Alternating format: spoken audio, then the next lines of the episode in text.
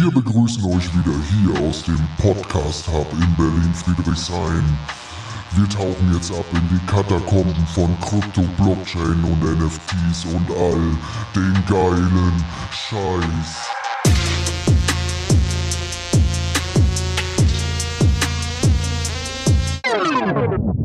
Das ist Berlin, verstehst du? Angedonkt. Angedrückt. Hey. Hi, Steffen. Hi Robindro, wie geht's dir? Gut, gut. Du hast äh, mich dazu veranlasst, vor einem Tag, vor zwei Tagen nochmal einen alten Film rauszusuchen. Einen alten Film rauszusuchen. Welcher, welcher war das? Es war The Big Short. The Big Short. Und äh, einer der, der Hauptakteure, nämlich gespielt von Christian Bale, der es auch wirklich super gemacht hat, Absolut, ja. ähm, der hat den äh, Michael Burry gespielt. Das ist der, der mit Heavy Metal Musik dort durch sein Büro äh, gerannt ist und äh, der damals im, äh, im Finanzcrash gegen den äh, Häusermarkt, also gegen den Immobilienmarkt gewettet hat und am Ende, wir halten uns mal fest, 725 Millionen Dollar gemacht hat damit, mit der Wette. Nicht schlecht. Und vielleicht noch eine kleine Anmerkung an der Seite. Er hat in einem Bewerbungsgespräch Heavy Metal gehört und mit Drumsticks rumgespielt.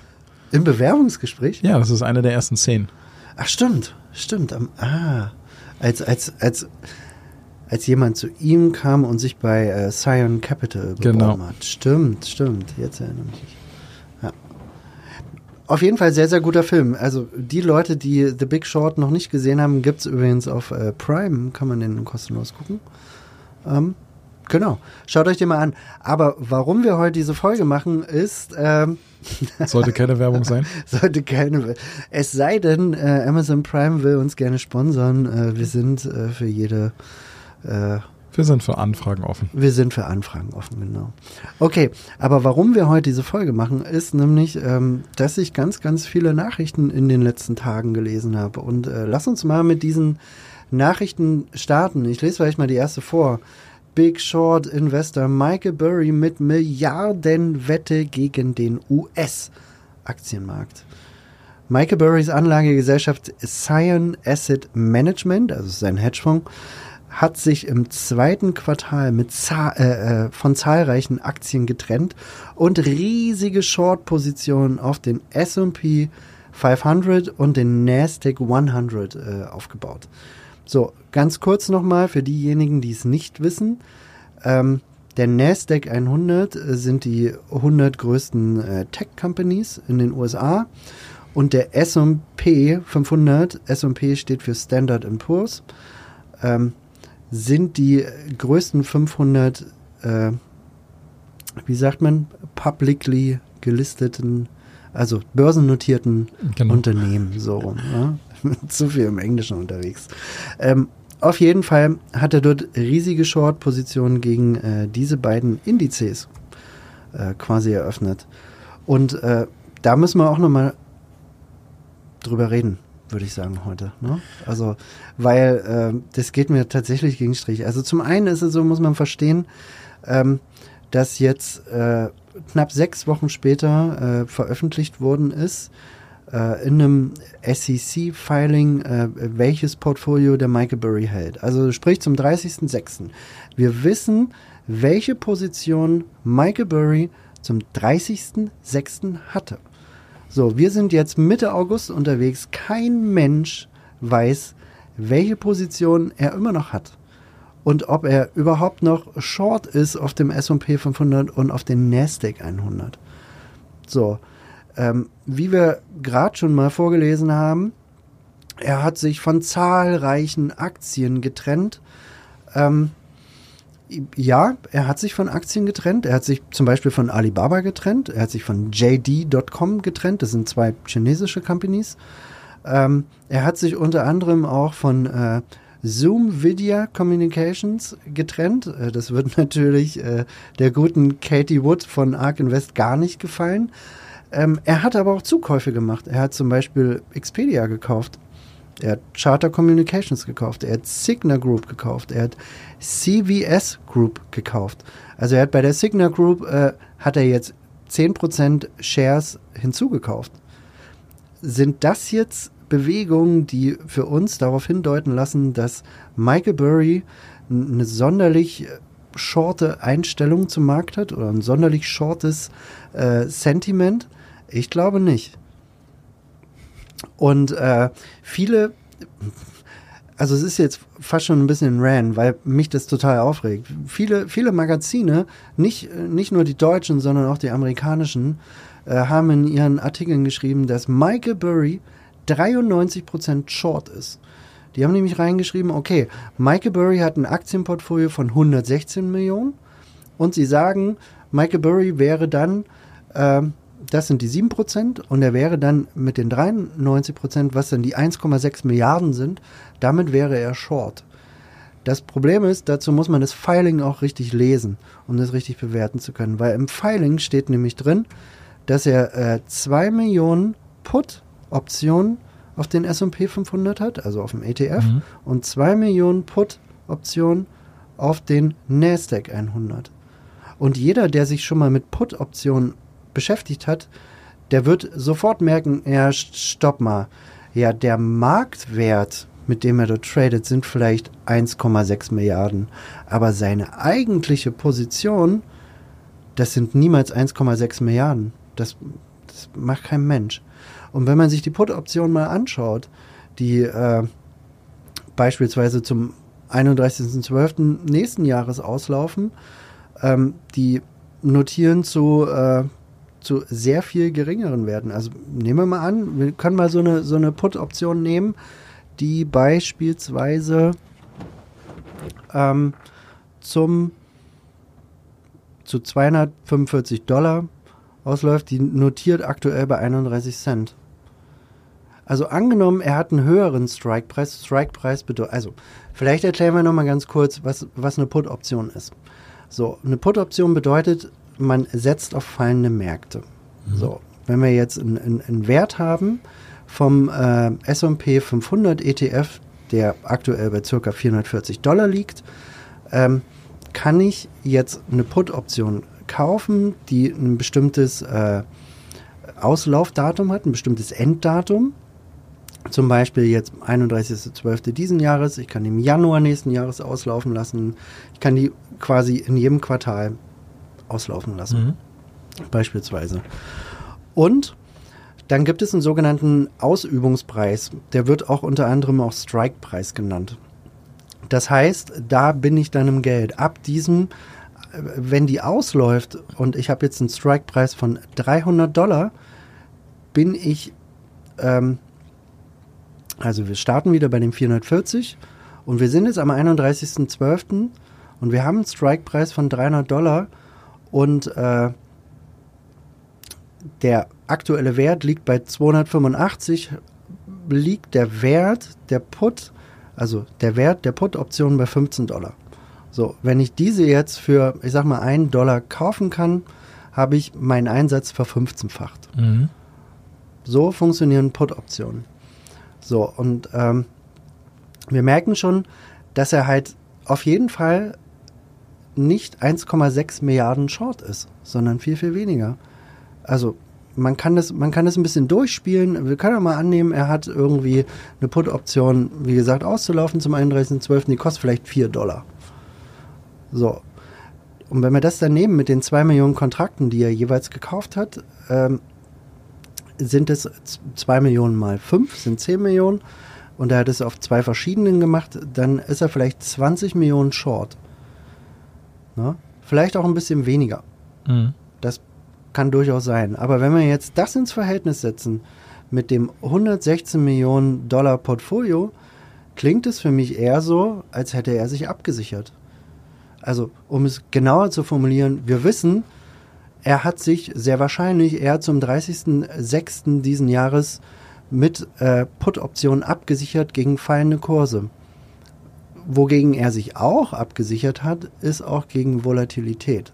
Das heißt, wenn wir jetzt äh, größere Ausschläge auch insbesondere nach unten haben, äh, angenommen, wir bleiben wieder bei den 300 Dollar, wir sind jetzt bei 440 Dollar und wir haben jetzt einen relativ schnellen Abverkauf auf, ich sag mal, 420 Dollar, jetzt, ähm, dann ist es so, wird seine Put-Option äh, um Vielfache steigen, weil sich einfach die Wahrscheinlichkeit erhöht, dass der Strike, also Ausübungspreis, am Ende getroffen wird. Es geht um Wahrscheinlichkeiten, die dort dahinter berechnet werden. So, das heißt, Michael Burry hat einfach nur sein Portfolio abgesichert mit wahrscheinlich 20 Millionen, vielleicht auch mehr, vielleicht sind es 50. Ähm, dann ist es schon eher eine bärische, äh, bärischere Wette. Ähm, aber trotzdem ist es nicht so, dass er 1,6 Milliarden Short ist. Es ist halt, das, mich regt es total auf, dass wirklich auch große Wirtschaftsmagazine das so verkaufen, weil der kleine normale Anleger, der kommt von seinem Job nach Hause, liest die Wirtschaftsnachrichten, hat vielleicht The Big Short gesehen und liest jetzt, oh mein Gott, The Big Short Investor, der ist 1,6 Milliarden Short, 93 Prozent seines Portfolios. Oh mein Gott, es wird alles untergehen, ich verkaufe jetzt all meine Sachen. So, und wenn man jetzt, und das finde ich halt traurig, aber wenn man jetzt auch sich nochmal anschaut, wie, wie waren denn Michael Burrys Calls in der Vergangenheit? Also das heißt, Gab es denn, gab's denn jetzt wirklich schon mal Zeitpunkte, wo Michael Burry gesagt hat, ähm, hm, alles wird zusammenbrechen und er hat nicht recht gehabt? Wir wissen, also die meisten wissen, dass er recht hatte, nämlich 2005, als er prognostiziert hat, ähm, dass der Immobilienmarkt kollabieren wird. Mhm. Hat 725 Millionen Dollar gemacht. Äh, 2008 dann. Damit hat er recht gehabt. 2015 hat er gesagt, dass dass der Aktienmarkt in den nächsten Monaten zusammenbrechen würde. Das Problem ist, dass der S&P 500 in den nächsten zwölf Monaten 11% zugelegt hat. Das heißt, einer richtig, einer falsch. Mhm. 2017 hat er gesagt, es wird eine globale Finanzkrise geben. So, was hat der S&P 500 gemacht? Hat in den nächsten zwölf Monaten 19% zugelegt. Okay, eine richtig, zwei falsch. 2019 hat er gesagt, dass der Aktienmarkt aufgrund einer Blase in den Index-ETFs zusammenbrechen würde. Was ist passiert? Zwölf Monate später, S&P 500, 15% hoch. 2020 äh, hat er eine massiv bärische Wette oder ist er eine massiv bärische Wette eingegangen. Was ist passiert mit dem S&P 500? Der ist 72% nach oben gegangen. Wobei man dazu sagen muss, es war 2020, war das Corona-Jahr. Ne? Mhm. Also da gab es auch viele, viele Leute äh, in der in der, also viele große Hedgefondsmanager, die, die auch total bärisch waren. Das kann ich auch so ein Stück weit nachvollziehen. Ähm, ich war auch total bärisch, als Corona-Kram und, äh, kam und dachte, die Welt würde untergehen. Okay, 2021 äh, hat er gesagt, dass aufgrund ähm, der Spekulationsblase der Aktienmarkt zusammenbrechen würde. Er war Tesla Short. Das ist so ziemlich, also viele Leute waren Tesla Short, das ist so ziemlich das Dümmste, was du machen kannst. Also zumindest hat es die Vergangenheit gezeigt. Ähm, 16 Prozent ist der S&P 500 in den nächsten zwölf Monaten hochgegangen. 2022, also letztes Jahr, hat er gesagt, äh, hat er vor Misserfolgen gewarnt und dass der Tiefpunkt an den Finanzmärkten noch nicht erreicht sei.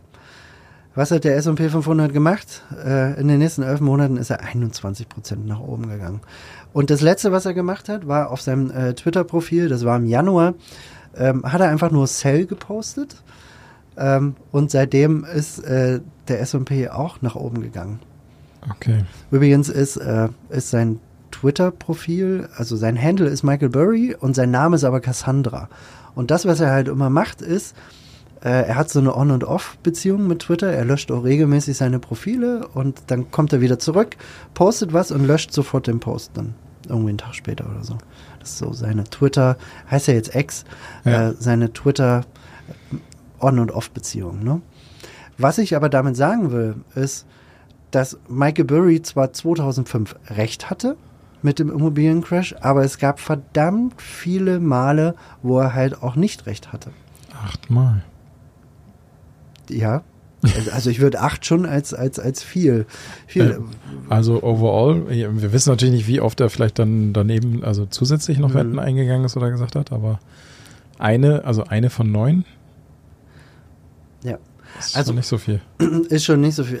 Aber man muss dazu sagen, ich würde Michael Burrys Portfolio tatsächlich äh, äh, weiter beobachten. Nämlich, wenn er halt jetzt nicht, nicht das gemacht hat, was jetzt die Magazine sagen, weil wir wissen ja jetzt, okay, er hat sich nur gehatcht, sondern wenn er jetzt wirklich massive Positionen, Short-Positionen gegen irgendwas eingeht, wie er das damals gemacht hat. Er ist ja damals in The Big Short, ist er ja zu den Banken gegangen und hat äh, CDS, also Credit Default Swaps, kreieren lassen von Goldman Sachs und von der Deutschen Bank. Das waren Papiere, Versicherungspapiere, die gab es bis zu dem Zeitpunkt noch nicht.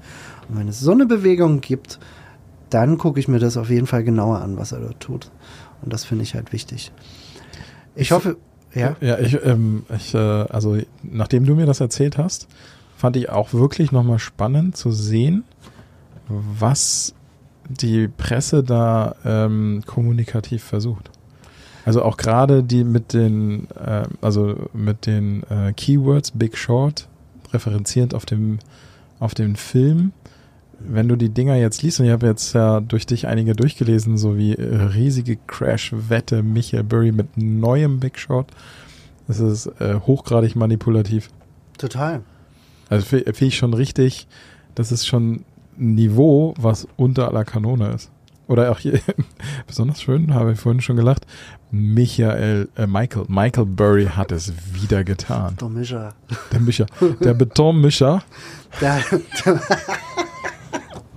ja, ich finde es halt krass und, und, und vor allen Dingen muss man dazu sagen, das sind jetzt keine Magazine, wo man halt sagen könnte, ähm, okay, das ist jetzt nicht deren Fachgebiet, die haben davon jetzt keine Ahnung, äh, sondern hier geht es wirklich um, um, um Publikationen von, äh, ich sag mal, renommierten äh, Finanz, äh, wie sagt man, Redakteurshäusern, sagt man so? Finanzverlagen. Finanzverlagen, genau, von Finanzverlagen.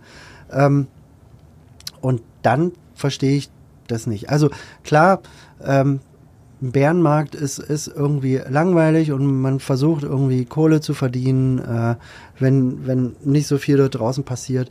Und für mich ist es einfach nur Clickbait. Clickbait, hochgradig manipu äh, manipulativ und ist einfach schlicht und ergreifend falsch. Er wettet nicht gegen den US-Aktienmarkt. Das stimmt einfach nicht. Und er hat auch nicht irgendwie sich von zahlreichen Aktien getrennt. Der hält noch 31 verschiedene Aktien im Wert von 116 Millionen Dollar. Also, das ist halt, das ist einfach, faktisch ist es nicht richtig. Ja.